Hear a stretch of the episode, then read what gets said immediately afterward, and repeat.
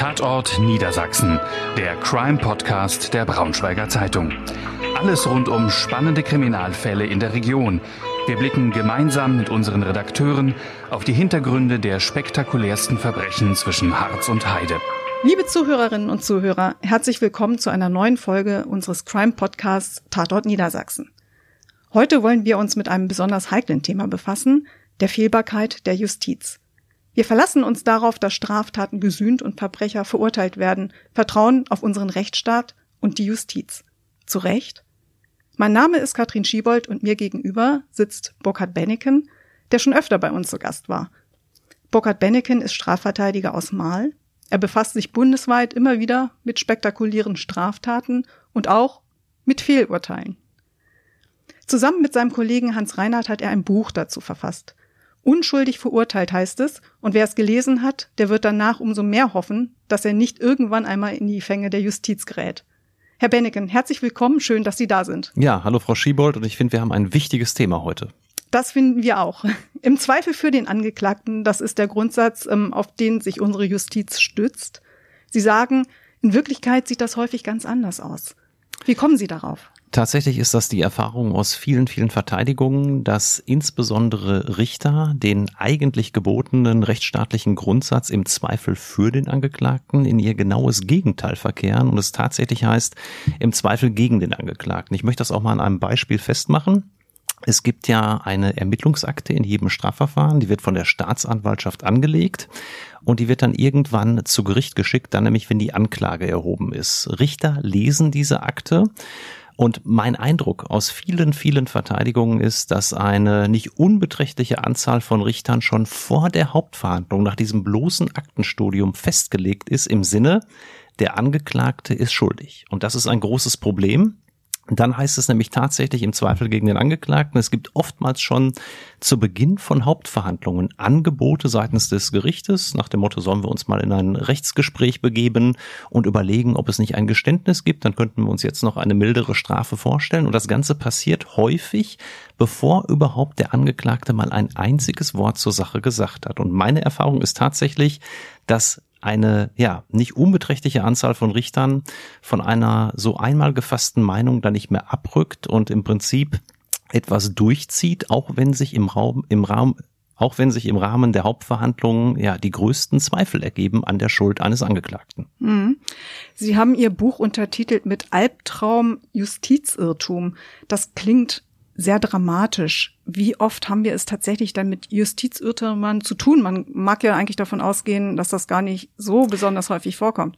Ähm, das ist das äh, Denken, das so sicherlich allgemein vorherrscht. Gerade in Deutschland denkt man, wir haben ein sehr sicheres System. Ich finde ja auch unser System sehr gut, aber ich glaube, dass die Quote der Fehlurteile viel, viel höher ist, als man so denkt. Ich denke zum Beispiel daran, dass im Prinzip jedes zweite amtsgerichtliche Urteil, das in die Berufungsinstanz geht, dort korrigiert wird, äh, zumindest im Rechtsfolgenausspruch, oftmals aber auch dem Grunde nach. Das heißt, selbst Richter der höheren Instanz sagen in den Fällen, wo Berufung eingelegt wird, in der Regel in jedem zweiten Fall, das Urteil des Amtsgerichts war in dieser Form jedenfalls nicht richtig. Und dann denke ich an die ganzen unverteidigten Angeklagten, die alleine beim Amtsgericht sitzen, wo man halt eben teilweise keinen Anwalt braucht an seiner Seite. Und da habe ich schon oft mitbekommen, dass auch ja teilweise die krassesten Fehlurteile geschluckt werden von Angeklagten, einfach weil sie es nicht besser wissen, weil sie sich vielleicht keinen Anwalt leisten können und auch gar nicht merken, dass sie ähm, ja mit einer Sanktion belegt werden, die gar nicht erforderlich war oder die gar nicht hätte verhängt werden dürfen. Aber eine Statistik gibt es dazu nicht. Also man geht vielleicht äh, von einer riesigen Dunkelziffer aus, aber kann man es irgendwie quantifizieren? Genau das ist das Problem, dass es in Deutschland dazu so gut wie gar keine Untersuchungen gibt. Ja, es gibt äh, ein Projekt in Berlin, das sich mal gegründet hat vor einigen Jahren, ein Innocence Project, so ein bisschen angelehnt an eine amerikanische Bewegung. Und äh, so umstritten das amerikanische Justizsystem ja aus meiner Sicht zu Recht ist, man muss eins sagen, die Amerikaner haben uns da einiges voraus. Es gibt dort Forschung in den USA. Wie hoch ist die Anzahl der Fehlurteile? Und da gibt es dann konkrete Untersuchungen und man sagt mindestens fünf Prozent dort. Äh, einige Untersuchungen gehen auch von zehn Prozent aus und man sucht dort nach den Gründen für Fehlurteilen. Und das muss ich sagen, ähm, da finde ich, sind die Amerikaner auch im Justizwesen Vorbild in dieser Hinsicht. Ich bin der Meinung, dass man das auch in Deutschland betreiben sollte, Forschung. Wie viele Fehlurteile gibt es? Wie kommt es dazu? Und ja, unser Buch soll dazu im Prinzip ein Aufruf sein. Also es klingt mitnichten danach, dass es nur Einzelfälle sind. Äh, Im Gegenteil. Sie hatten gerade eben das amerikanische Justizsystem angesprochen und Ihr Buch ähm, fängt ja auch mit einem Fall an, der eigentlich bei der US-Justiz beginnt. Ähm, der Fall ähm, Jens Söring. Vielleicht können Sie dazu noch mal ein bisschen zwei Sätze sagen. Worum geht es in dem Fall überhaupt und wie sind Sie vor allen Dingen dazu gekommen? Ja, genau. Ich bekam einen Anruf von Jens Söring. Jens Söring ist deutscher Staatsbürger, der tatsächlich für eine ja, grausame Tat, eine Doppelmordtat in den 80er Jahren in den USA letztendlich verurteilt wurde. Er war Diplomatensohn, glaube ich. Ne? Diplomatensohn, ne? sein Vater auch Deutscher. Und ja, ähm, es ging dann darum, wer ist der Täter? Ein Ehepaar Hasem, das waren die Eltern der damaligen Freundin von Jens Söring. Die sind wirklich brutal ermordet worden, denen sind die Kehlen durchgeschnitten worden und es gab aber zunächst alle möglichen Tatverdächtigen und irgendwann konzentrierte man sich dann auf Jens Söring und auch dessen Freundin und schlussendlich ist Söring dann als derjenige verurteilt worden, der der Haupttäter sein soll. Er hat selbst immer die Schuld, also jedenfalls im weiteren Verfahren bestritten, nachdem er zuvor ein Geständnis abgelegt hatte, von dem er heute sagt, es war ein falsches Geständnis. Ja, und ähm, ich bekam dann vor ja anderthalb bis zwei Jahren einen Anruf von Jens Söring, den ich bis dahin auch nur aus den Medien kannte. Er wollte von uns anwaltlich beraten werden und durch ihn ist im Prinzip dieses Buchprojekt entstanden. Man muss dazu sagen, er ist mittlerweile nach 33 Jahren Haft in den USA in Deutschland zurück und lebt jetzt hier und betreibt Aufklärung in Richtung Fehlurteile, was ich natürlich mhm. auch sehr unterstütze. 33 Jahre Haft, das ist ja ähm, enorm. Wie erleben, haben Sie diesen Menschen Jens Söring denn jetzt erlebt nach 33 Jahren Haft? Ich war ehrlich gesagt beeindruckt. Ich hatte auch eine andere Persönlichkeit erwartet, ähm, weil ich mir denke, wenn man 33 Jahre mutmaßlich unschuldig hinter Gittern sitzt, dann hat man unglaubliche Wut in sich, man schimpft und so weiter. Und ich habe einen sehr, sehr aufgeklärten, einen sehr sachlichen Jens Söring kennengelernt, der gesagt hat, ich habe es mir abgewöhnt, äh, über mich auch selbst zu ärgern, weil er halt eben ursprünglich, wie er sagt, ein falsches Geständnis abgelegt hat. Ich habe es mir abgewöhnt, über die Justiz mich zu beschweren ich möchte mit sachlichen Argumenten daran gehen und ähm, das fand ich schon wirklich sehr, sehr beeindruckend. Ja, und er hat dann schlussendlich in den USA das Angebot bekommen, dass seine Strafe zur Bewährung ausgesetzt wird. Dadurch ist er dann auch freigekommen und er hat mir dann gesagt, in dem Moment, als er das hörte, hat er sich im ersten Moment gar nicht gefreut, obwohl er ja schon 33 Jahre gesessen hat, sondern ihm wäre viel wichtiger gewesen, dass festgestellt wird, dass er unschuldig verurteilt worden ist. Dazu ist es nicht gekommen. Er ist nur auf Bewährung entlassen worden. Ja, und bis heute und wahrscheinlich sein Leben lang trägt er das mit sich rum. Er reist jetzt quer durch Deutschland, macht viele Vorträge und klärt in diesem Bereich auf. Aber bis heute bleibt er dabei. Er ist unschuldig. Er ist zu Unrecht verurteilt worden. Warum hat er damals überhaupt das, äh, die Tat gestanden, die er dann ja gar nicht begangen haben will? Er war damals natürlich noch wahnsinnig jung, Teenager und äh, wie er sagt, unheimlich verliebt in seine Freundin, deren Eltern ja halt eben zu Tode gekommen sind. Und er sagt, seine Freundin war Amerikanerin. Wenn die entsprechend die Haupttäterin gewesen wäre und dafür verurteilt worden wäre, hätte es für sie zwingend den elektrischen Stuhl gegeben in den USA oder jedenfalls die Todesstrafe.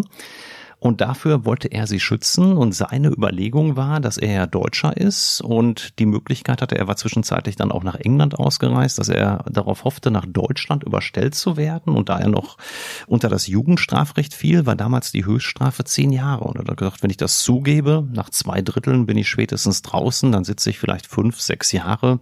Damit kann ich umgehen und rette meine Freundin vor dem sicheren Tod in den USA. So seine Erklärung zu dem Geständnis. Die US-Justiz hat dieses Geständnis nicht hinterfragt ähm, und das haben sie auch in ihrem Buch noch ausführlich beschrieben, ja auch nicht ähm, richtig ihren Job gemacht. Ähm, denn da war es dann so, dass sie einfach ja das als gegeben hingenommen hat, ohne ohne es zu hinterfragen? Oder was ist da noch schiefgelaufen? Es ist also wirklich vieles schiefgelaufen. Zum einen gab es natürlich, das ist ja in den USA leider so, ein Geschworenengericht, also ein äh, Komitee als Richtern aus Laien. Das sind ja dort keine Berufsrichter, die über Schuld oder Unschuld entscheiden, sondern wirklich Bürger, die da entsprechend dann in diese Jury kommen und dann ja meistens aus dem Bauch heraus urteilen. Und viele gucken sich dann den Angeklagten an und sagen, oh, der fühlt sich für mich schuldig an. Also vote ich, also entscheide ich mal mal in diese Richtung und das ist natürlich schon ein großes Problem.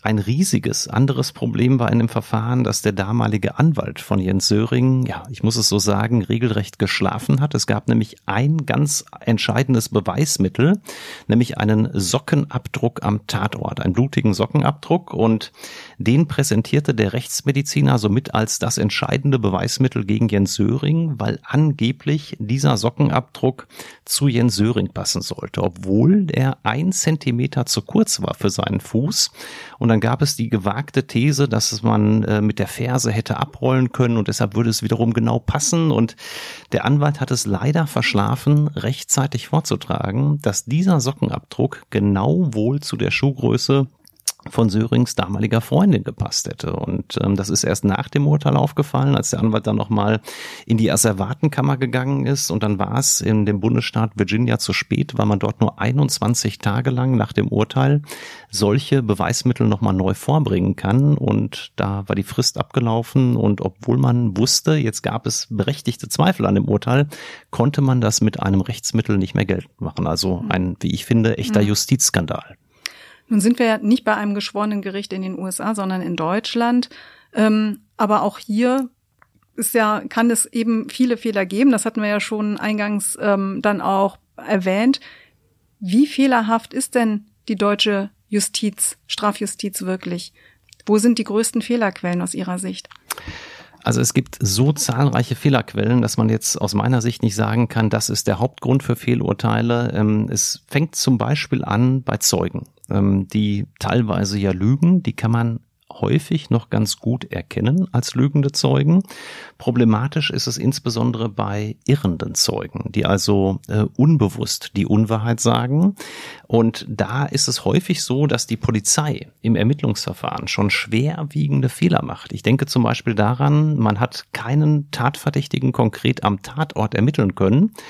Und dann gibt es Augenzeugen, die man dann auf die Polizeidienststelle bestellt und dann legt man teilweise nur ein Lichtbild eines Beschuldigten vor und sagt, gucken Sie mal, ist das nicht der Täter? Und natürlich ist dann ein gewisser Druck bei den Zeugen da und ähm, ja, das menschliche Gedächtnis ist natürlich ohnehin sehr fehleranfällig und wenn die Polizei dann noch solche Fehler macht und nicht mindestens acht Bilder von annähernd gleich aussehenden Personen vorliegt, wie es an sich vorgeschrieben ist, dann kommt es dazu, dass Täter fehlerhaft identifiziert werden und davon runterzukommen, ist in der Praxis teilweise unmöglich, muss man wirklich sagen, weil es dann bei Gericht heißt, ja, Herr Angeklagter, der Zeuge kennt Sie doch gar nicht, der möchte Ihnen doch gar nichts Böses und äh, warum sollte er hier die Unwahrheit sagen? Das ist halt eben so ein Irrtum, der durch die Polizei ausgelöst worden sein kann, sich dann äh, auswirkt, das wird oftmals, muss man leider so sagen, übersehen und wahrscheinlich dann auch nochmal Zeugenaussagen später vor Gericht ähm, können auch eine Fehlerquelle sein, denn wir wissen es ja selber, in, wenn man sich mal zurückerinnern muss, was vor vier Jahren am 24. Äh, Januar passiert ist, dann wird man erstmal ziemlich im Gedächtnis kramen müssen und sich gar nicht mehr so genau erinnern können, oder? Absolut, Frau Schiebert. Und allein wenn ich überlege, was war gestern, da mag vielleicht jeder Hörer, jede Hörerin draußen auch mal überlegen, was hat man im Straßenverkehr für Erlebnisse wahrgenommen, ja, ähm, als man an der Ampel stand, welcher Wagen stand neben einem, welche Farbe hatte der Wagen oder welcher Fußgänger ist rübergegangen. Beschreiben Sie den Fußgänger mal, der gestern äh, vor Ihrem Auto hergelaufen ist. Also ich könnte das in der Regel nicht. Und dann, Sie kennen das auch, Frau Schiebold, aus zahlreichen Gerichtsprozessen, die Sie verfolgt haben, ähm, gibt es natürlich auch noch Strafverteidiger, aber genauso Richter und Staatsanwälte, die da bohrende Fragen stellen bis ins kleinste Detail. Und äh, darauf will der Zeuge natürlich eine bestmögliche Antwort geben, was aber teilweise gar nicht möglich ist. Und man wird aber mehr oder weniger in Anführungszeichen gezwungen, sich festzulegen. Und da gibt es dann natürlich oftmals auch unbewusst falsche Antworten, einfach weil man etwas sagen möchte als Zeuge, natürlich auch der Wahrheitsfindung dienen will. Und dadurch wird genau das Gegenteil hervorgerufen, nämlich dass dann am Ende ähm, durch fehlerhafte Zeugenaussagen zu einem Fehlurteil kommt. Sie hatten jetzt ähm, die unbewussten Aussagen und Falschaussagen erwähnt. Es gibt ja aber auch die bewussten Falschaussagen. Ähm, Sie haben erwähnt es auch in Ihrem Buch. Es ist ja häufig bei verge vermeintlichen Vergewaltigungen ähm, der Fall, dass da möglicherweise eben auch bewusst jemand belastet wird. Ab, absolut, gerade bei den sogenannten äh, Beziehungsfällen, mhm. wo dann eine ehemalige Partnerin, meistens ist es die Frau, muss ich so sagen, aus meiner Erfahrung, zur Polizei geht und den Mann anzeigt, entweder wegen einer Sexualstraftat oder auch wegen anderer Dinge. Ich habe in dem Buch auch einen Fall geschildert, wo die Ex-Partnerin zur Polizei ging und behauptete, mein Mandant hätte bei ihr Heroin deponiert. Ähm, es stellte sich dann hinterher heraus, es war alles eine einzige große Lüge, weil mein Mandant eine Affäre mit dieser Dame über geraume Zeit hatte, ihr auch die zukünftige Ehe versprochen hatte und dann aber irgendwann gesagt hat, nein, ich bleibe doch mal bei meiner Ehefrau und ich lasse dich fallen. Und ähm, ja, einige Tage später gab es dann die Anzeige und mein Mandant saß für diesen Vorwurf, er soll angeblich 230 Gramm Heroin im Kleiderschrank dieser Dame deponiert haben, saß er sechs Monate nachweislich unschuldig in U-Haft, bis er dann freigesprochen wurde Anfang diesen Jahres. Und das ist natürlich für Menschen traumatisierend. Die sagen, ich habe nichts getan und dann wirst du von der Justiz als Schwerverbrecher hingestellt. Er reiste gerade aus der Türkei ein in diesem Fall und wurde dort vor anderen Mitreisenden ja mit Handschellen fest festgenommen und ja, hinterher sagt man dann, ja gut, tut uns leid, Sie kriegen jetzt am Tag 75 Euro Entschädigung, das war's, Sie sind unschuldig. Mhm. Mal abgesehen auch von der Erfahrung, dann Monate oder unter Umständen Jahre hinter Gittern verbringen zu müssen, unschuldig, aber schaffen es diese Menschen denn auch dann jemals wieder Fuß zu fassen in der Gesellschaft? Es ist teilweise sehr schwierig. Ich habe zum Beispiel in einem Kapitel eine junge Supermarktmitarbeiterin beschrieben, die sollte die Tageseinnahmen in den Tresor des Supermarktes nach Feierabend werfen. Es gab andere Mitarbeiter, die auch in diesem Raum waren, wo die Tageseinnahmen gezählt wurden und es macht normalerweise ein sogenanntes Plop-Geräusch, wenn man dann das Safeback, das ist so ein Umschlag, wo die mhm. Tageseinnahmen reinkommen, in den Tresor wirft. Und vor Gericht haben alle anderen Mitarbeiter ausgesagt, ja, als die junge Dame, die ich dann verteidigt habe, den Umschlag da mutmaßlich reingeworfen hat, haben wir kein Ploppgeräusch gehört. Und das war das entscheidende Argument für das Gericht zu sagen, liebe Angeklagte, es gab kein Ploppgeräusch, Sie hatten den Umschlag nachweislich in der Hand, Sie behaupten, Sie hätten den reingeworfen, da ist aber nichts drin gefunden worden, also sind Sie schuldig. Und ähm, das Ganze hat über dreieinhalb Jahre gedauert, bis sich dann eine andere Supermarktmitarbeiterin bei meiner Mandantin gemeldet hatte. Sie war mittlerweile in zwei Instanzen rechtskräftig verurteilt worden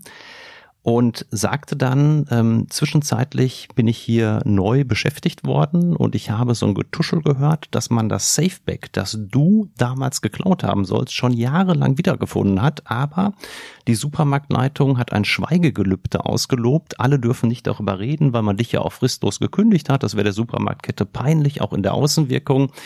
Tja, und mit dieser Aussage, die anonym dann über Social Media reinkam, ist meine Mandantin zur Polizei und tatsächlich habe ich dann die Wiederaufnahme für sie beantragen können und sie ist freigesprochen worden unter Aufhebung des Urteils, dass nur eine Geldstrafe vorsah. Jetzt kann man sagen, ach ja, Mensch, eine Geldstrafe, das kostet dann natürlich Geld, aber so schlimm ist es ja doch nicht. Im Gegenteil, meine Mandantin ist bis heute fix und fertig. Mhm. Sie sagt, ich habe nicht nur den Glauben an die Justiz verloren, mein eigener Anwalt, also auch ich habe ihr natürlich gesagt, naja, ob ich das jetzt wirklich so glauben mag, dass du unschuldig bist, weiß ich nicht. Ihre eigene Familie hat ihr nicht geglaubt. Sie ist in psychotherapeutischer Behandlung und daran sieht man eigentlich, wie schlimm das ist, ähm, wenn man unschuldig von der deutschen Strafjustiz ins Visier genommen hat, gerade wenn man ein rechtschaffender Bürger ist, wie diese junge Dame. Sie hat keine Vorstrafen, nie irgendwas getan. Und ich habe es ja mitbekommen, wie die Staatsanwältin im Gerichtssaal sie im Schlussplädoyer beschimpft hat. Ist doch klar, sie wollten heiraten, sie hatten zu wenig verdient und natürlich haben sie ein Motiv und dann wirst du da durch die Mangel gedreht und ähm, das hinterlässt tiefgehende Spuren. Deshalb glaube ich, ähm, das ist ein Aspekt, der vielen draußen gar nicht so bekannt ist, was das mit Menschen macht, wenn man zu Unrecht ins Visier genommen wird. Gibt es denn Anlaufstellen oder Hilfsangebote für diese Menschen? Also Sie hatten schon dieses Problem der ja doch sehr dünnen Entschädigung angesprochen, aber eben diese Traumatisierung und die psychischen Folgen sind ja noch eine ganz andere Facette. Genau. Auch sicherlich ein Punkt, den Sie vollkommen zu Recht ansprechen, Frau Schiebold, der in Deutschland ja völlig vernachlässigt wird bisher. Zum Glück gibt es ja schon Opfervereinigungen wie den Weißen Ring, die sich um Opfer von Straftaten kümmern. Hier müsste man sagen, äh, handelt es sich ja eigentlich auch um Opfer, um Opfer der deutschen Strafjustiz, ja, die dann zu Unrecht zu äh, mutmaßlichen Tätern gemacht werden. Und da ist jedenfalls nach meinem Kenntnisstand, ich habe jetzt natürlich auch ein bisschen recherchiert, das Angebot ja so gut wie gar nicht vorhanden. Klar kann man sich auf eigene Kosten ein Psychotherapeut Therapeuten besorgen. Äh, klar kann man sich auf eigene Kosten sonst irgendwie beraten lassen, aber Anlaufstellen oder Unterstützung des Staates für Opfer der Strafjustiz gibt es jedenfalls nicht in ausreichendem Maße in Deutschland. Weil es kein Problembewusstsein des Staates gibt? Das, das ist mein Eindruck. Ja, auch wenn ich jetzt zum Beispiel auf dem Buchmarkt habe ich natürlich recherchiert, bevor wir dieses Buch geschrieben haben. Es gibt zum Beispiel das Buch eines Amtsrichters, es gibt das Buch eines Oberstaatsanwaltes aus Berlin. Und der Tenor in diesen Büchern, die sich auch über die äh, Ungerechtigkeiten in der Justiz verhalten, ist aber immer ein ganz anderer, nach dem Motto, die Verbrecher kommen viel zu gut davon, selbst Messerstecher werden laufen gelassen und mit keinem einzigen Wort gehen ein Richter oder ein Oberstaatsanwalt in ihren Büchern auf äh, eigene Fehler ein, ja, nämlich wenn die Justiz einmal daneben langt und deshalb glaube ich, ist es so wichtig, das zu thematisieren, weil es halt eben häufig übersehen wird. Und mein Eindruck ist, dass in Deutschland so auch in der Allgemeinheit die Vorstellung herrscht, ach ja, das trifft da im Zweifel schon die richtigen, wenn die Justiz da jemanden ins Visier nimmt und selbst Frau Schiebold, ein Gerichtsreporter, muss ich Ihnen sagen, hatte mich vor einigen Jahren mal angesprochen nach einem öffentlich betrachteten Fall, wo eine Mandantin von mir meines Erachtens völlig zu Unrecht verurteilt wurde. Und da sagte dieser Gerichtsreporter zu mir, ach ja, Mensch, Herr Benecken, da hat doch eine Staatsanwältin draufgeschaut und eine Richterin, das wird schon passen. Und das ist so ein bisschen das Denken, das allgemein herrscht. Und das wollen wir ein bisschen aufbröseln und mal hinterfragen, weil ich glaube, dass es da wirklich viel, viel mehr Justizunrecht gibt, als man denkt. Also Fehler passieren ja in der Arbeitswelt, Fehler passieren auch in der Justiz. Also insofern sind Staatsanwälte und Richter ähm, ja auch nicht frei von Fehlern. Absolut, absolut. Und wie gesagt, es gibt für dieses Thema bisher sehr, sehr wenig Lobby. Mhm. Es gibt mal Einzelfälle. Ich denke an den Fall Gustl Mollert, der sehr groß in den Medien war. Ähm, den pickt man sich da mal raus. Aber dass das ein generelles Problem... Sagen Sie noch mal zwei Sätze zu dem Fall Gustl Mollert. Genau, Gustl Mollert ist halt eben aufgrund einer nachweislich falschen Einschätzung eines psychiatrischen Sachverständigen in der Psychiatrie gelandet und hat dort jahrelang zu Unrecht gesessen. Er hatte über seine damalige Partnerin einige Dinge behauptet, hat man gesagt, der fantasiert. Hinterher stellte sich heraus, all das, was er dieser Dame vorgeworfen hatte, stimmte.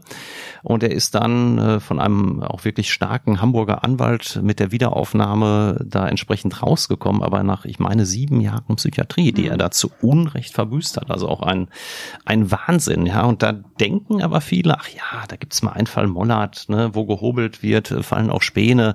Das mag ja mal sein, aber ich glaube, das Problem ist viel, viel größer, als man meint.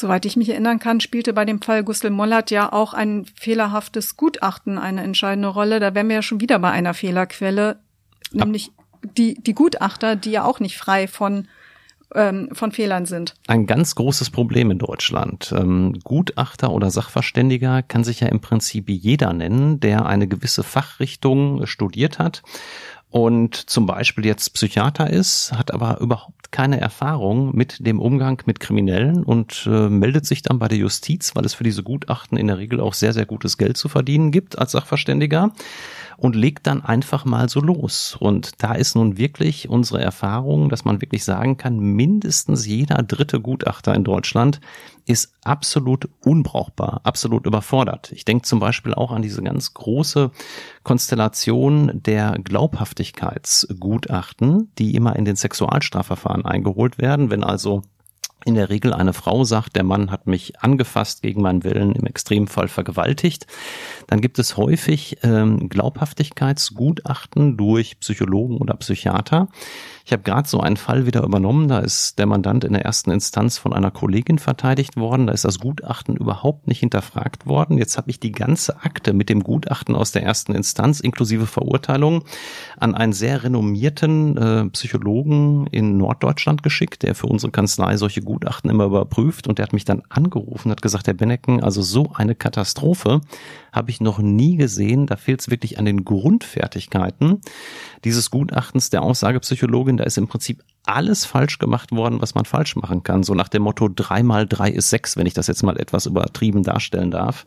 Aber so haarsträubend sind die Fehler, die Gutachter begehen und Gerichte stützen sich natürlich auf die Gutachten, weil sie sagen, wir holen die Gutachten ein, weil uns die Kompetenz fehlt in diesem Sachbereich und dann sind natürlich auch die Urteile falsch. Und wir fordern deshalb unbedingt ein Gütesiegel für Sachverständige, dass wir sagen, die müssen überprüft werden. Sind eine Art TÜV. Eine Art TÜV, genau. Für, für forensische Sachverständige. Das zieht sich ja durch alle Bereiche. Und ähm, das ist halt eben ein unheimliches Problem und auch für uns Strafverteidiger. Wir können ja auch nicht in jedem Bereich Ahnung haben. Und wenn dann ein Mediziner kommt und sagt, das und das ist lebensgefährlich als Handlung zum Beispiel, dann kann man das auch nicht in jedem Einzelfall hinterfragen. Und ja, dadurch kommt es dann häufig halt eben zu Justizirrtümern. Hm. Ich möchte noch eine Fehlerquelle ansprechen, die wir eingangs ja sogar schon ähm, behandelt haben. Das sind die falschen Geständnisse.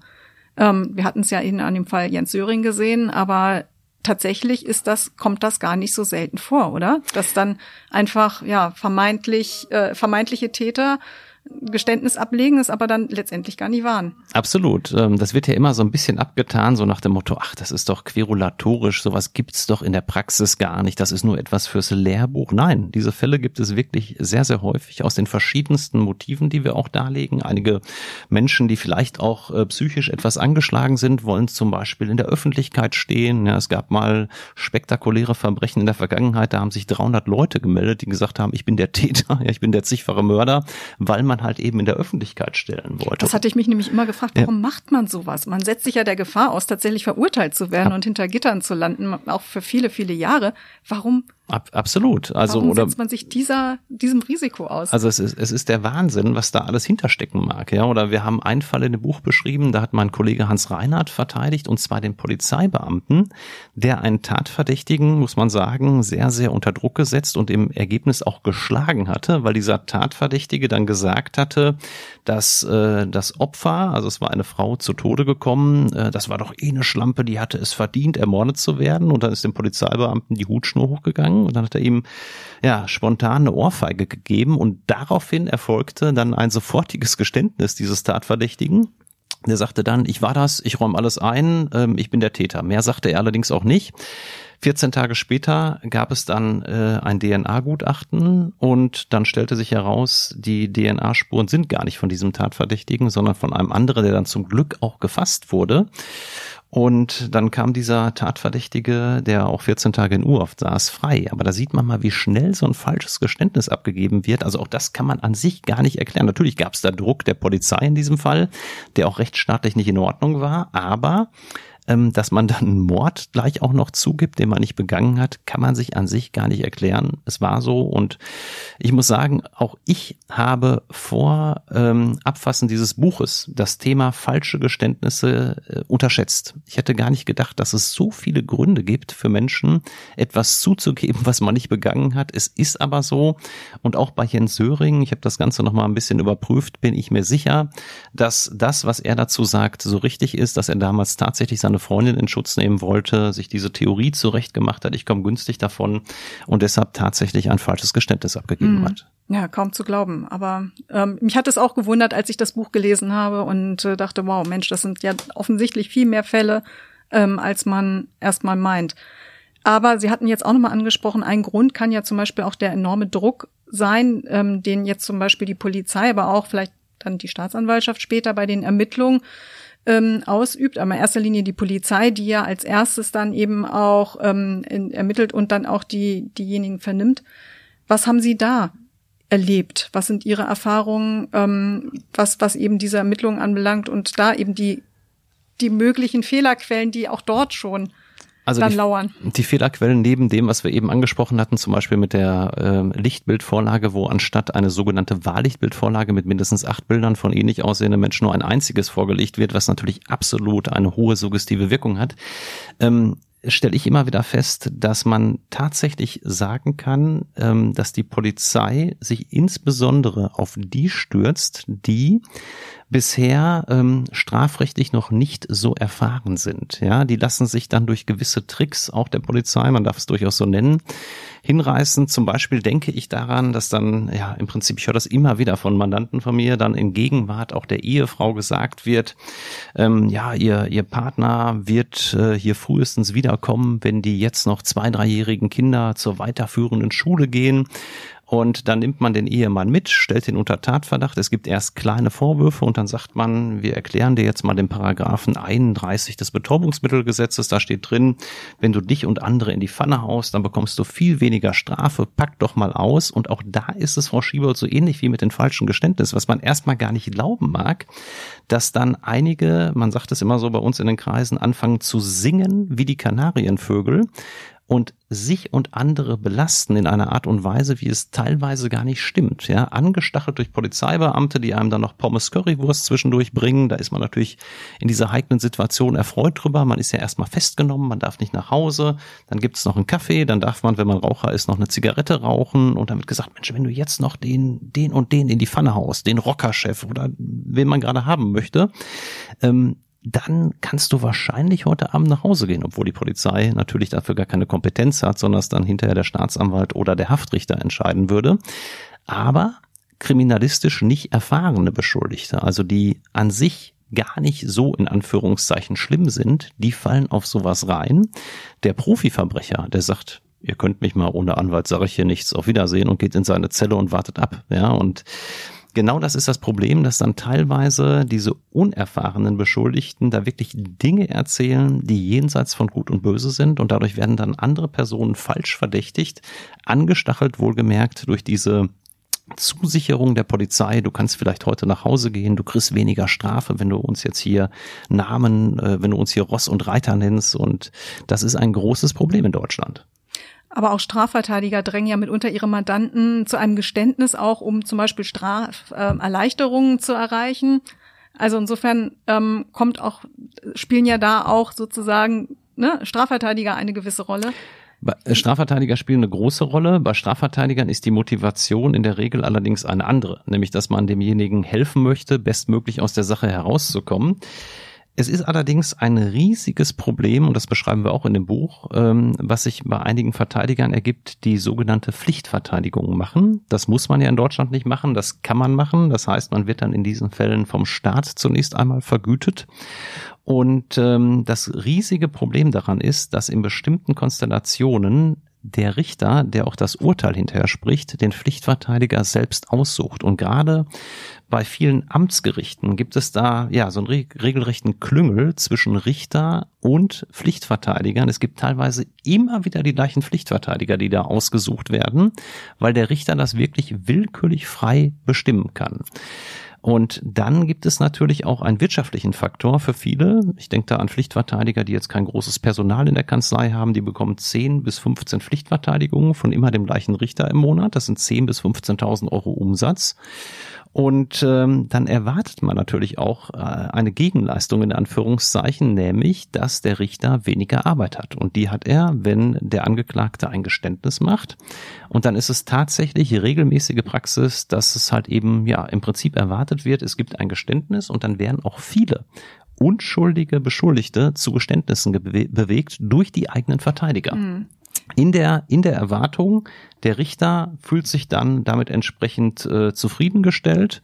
Er wird mir auch die nächste Pflichtverteidigung geben und diese wirtschaftliche Abhängigkeit, die ist eigentlich ein Skandal, die gibt es leider in Deutschland, ähm, führt dann dazu, dass ganz, ganz viele Unschuldige halt eben durch ihren eigenen Anwalt im Prinzip ja an die Justiz verkauft werden. Aber das System der Auswahl dieser Pflichtverteidiger, das könnte man doch leicht eigentlich ändern, oder?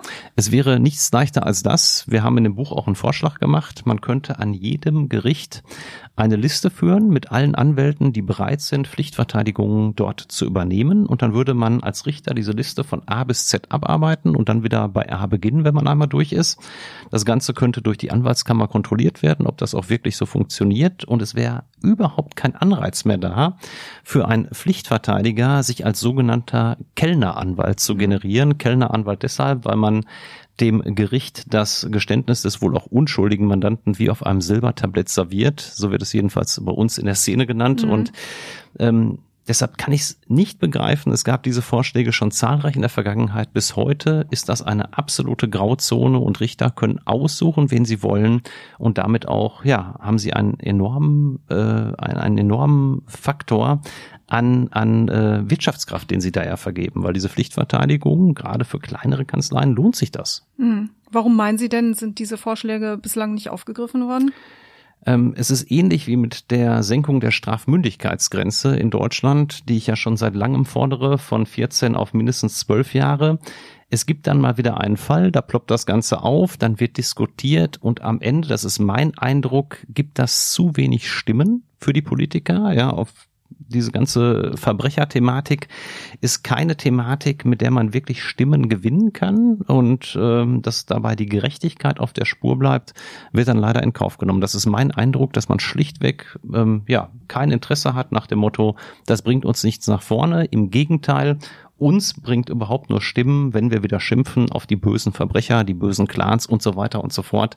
Das kommt bei vielen gut an, wenn man da den Hardliner spielt. Aber wenn man jetzt mal Gerechtigkeitsfragen ins Spiel bringt, ähm, geht das so in der täglichen Diskussion am Ende meistens unter. So ähnlich verhält es sich ja mit einem weiteren Punkt, den Sie auch in Ihrem Buch erwähnen, Schöffen. Ähm, das deutsche Recht sieht ja beim Schöffengericht zwei Laien und ein Berufsrichter vor. Ähm, die Idee, die dahinter steckt, ist, dass die ähm, Strafjustiz ja nicht hinter dunklen Vorhängen ähm, äh, sich verstecken soll, sondern an den und an den Bürgern vorbei Urteile fällen soll, sondern ähm, dass diese mit eingebunden werden soll in der in bei der Rechtsfindung. Nur das birgt ja unheimlich viele Fehlerquellen.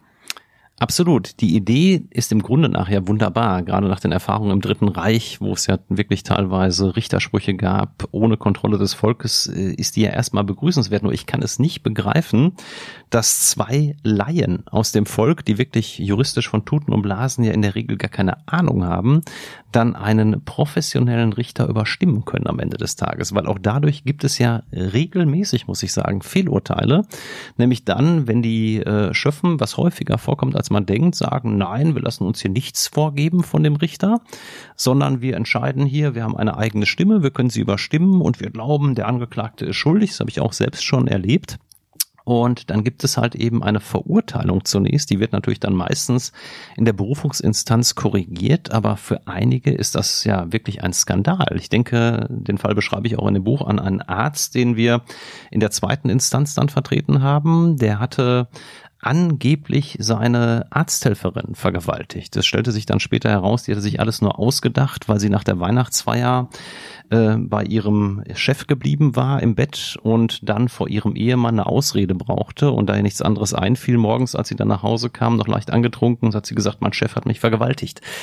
Und ähm, das Schlimme daran ist, dass dann oft ja auch die örtliche Presse berichtet, so war es auch in dem Fall. Und ja, unserem späteren äh, Mandanten und Mediziner waren da wirklich die Patienten ausgegangen, obwohl er nichts getan hatte und äh, außer einvernehmlichen Geschlechtsverkehr, wie sich dann auch hinterher herausstellte mit dieser Dame, hatte. Und ähm, tja, das kann also teilweise fast existenzvernichtend sein. Und warum? Nur weil zwei Laienrichter meinen, den halten wir für schuldig, wir entscheiden aus dem Bauch heraus, ähnlich wie in den USA. Also das Problem gibt es in Deutschland auch. Was kann man da ähm, dagegen tun? Also Sie haben, machen ja auch Vorschläge, wie man dieses System reformieren könnte. Genau, also eine Möglichkeit wäre natürlich, das Schöffenwesen ganz abzuschaffen, ähm, weil wir sagen, die deutsche Justiz wird in unseren Augen schon sehr, sehr gut kontrolliert. Im Prinzip alle Prozesse, bis auf die gegen Jugendliche, sind in Deutschland öffentlich. Die Medien sind in allen wesentlichen äh, Prozessen vertreten. Ähm, und es gibt natürlich auch oft Probleme mit Schöffen, das muss man sagen, unabhängig von der Abstimmung bei den Urteilen äh, erscheinen viele Schöffen nicht. Die Verfahren kosten dadurch wahnsinnig viel Geld. Einige Schöffen verhalten sich renitent. Neulich hatte ich einen Schöffen, der kam mit Badelatschen in den Gerichtssaal, wo du auch sagst, da verlierst du irgendwann auch den Glauben an die Justiz. Ja, das wird ja kein Berufsrichter machen. Und ähm, wenn man jetzt aber sagen will, wir wollen diese Kontrolle durch das Volk noch lassen, was ich auch durchaus nachvollziehen kann, dann wäre unser Vorschlag, dass man das Zahlenverhältnis einfach umdreht und sagt, wir haben ein Schöffen noch beim Schöffengericht und zwei Berufsrichter. Na klar, kostet das etwas mehr Geld. Ich finde das allerdings gut investiertes Geld, weil wir dadurch einfach viel, viel weniger Fehlurteile in Deutschland hätten. Mhm.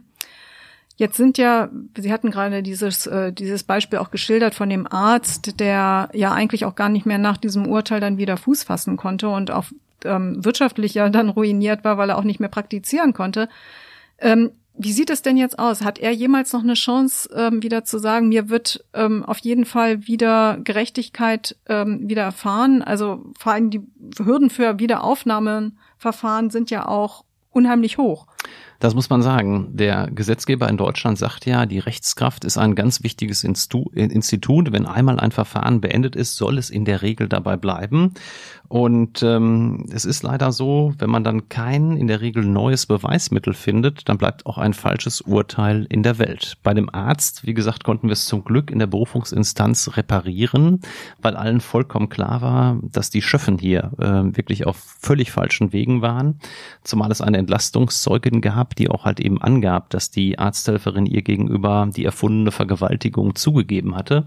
Das war natürlich ein Glückstreffer, den wir da hatten, muss man sagen. Aber es ist, es ist natürlich schon wirklich ein ganz großes Problem und ja, der Fall Gustl Mollert hat es gezeigt, ähm, da die Wiederaufnahmen hinzubekommen, da hat es funktioniert. Das ist allerdings nicht leicht. Ich glaube, die Quote liegt bei weit unter einem Prozent der Wiederaufnahmeverfahren in Deutschland, die erfolgreich sind.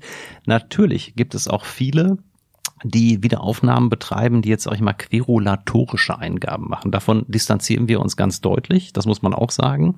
Ich glaube aber, dass es ganz, ganz viele Fälle gibt, wo tatsächlich Unschuldige rechtskräftig verurteilt sind in Deutschland, insbesondere auch in der Konstellation Aussage gegen Aussage, wo es also nichts Objektives gibt, sondern nur eine Aussage äh, einer einzigen oft Zeugin, die irgendetwas behauptet hat, äh, das vielleicht teilweise auch ganz gerissen und geschickt getan hat und Tja, dann bist du teilweise verraten und verkauft in Deutschland. Äh, insbesondere meine ausländischen Mandanten verstehen das in der Regel immer gar nicht. Die sagen dann, Herr Bennecken, das kann doch nicht sein. Nur weil irgendeine Person irgendwas der Polizei und dann hinterher dem Richter erzählt, kann ich doch nicht verurteilt werden. In meinem Heimatland geht das nicht. Ja, in Deutschland ist das mhm. anders. Es ist ja eigentlich auch richtig so, ähm, weil sonst könnte man ja zum Beispiel die Vergewaltigungsverfahren, wo ja in der Regel immer nur zwei Personen anwesend sind, gar nicht mehr bestrafen. Aber wenn man das macht, dann sollte man es meines Erachtens bestmöglich machen insbesondere auch da mit vernünftigen Sachverständigen, wenn man zum Beispiel Gutachten einholt und nicht mit irgendwelchen ja, Dilettanten, die dann dazu führen oder deren Gutachten dann dazu führen, dass halt eben viele, viele Unschuldige im Extremfall hinter Gittern gehen. Hm. Das ist ein schönes äh, Schlusswort. Erlauben Sie mir noch zum Abschluss eine, eine Frage. Ähm, Sie haben ja jetzt schon viele, ich habe jetzt, sind das jetzt vier Sieb, oder fünf sieben. Bücher? Sieben sogar schon. Ähm, haben Sie das nächste Buchprojekt bereits im Kopf? Also tatsächlich, weil wir ja auch einen, einen, eigenen Podcast machen, sehr viele Projekte haben, jetzt ist sogar noch eine eigene Fernsehserie angedacht für die Zukunft, ähm, habe ich gesagt, jetzt ist tatsächlich die Gestalt erstmal rund.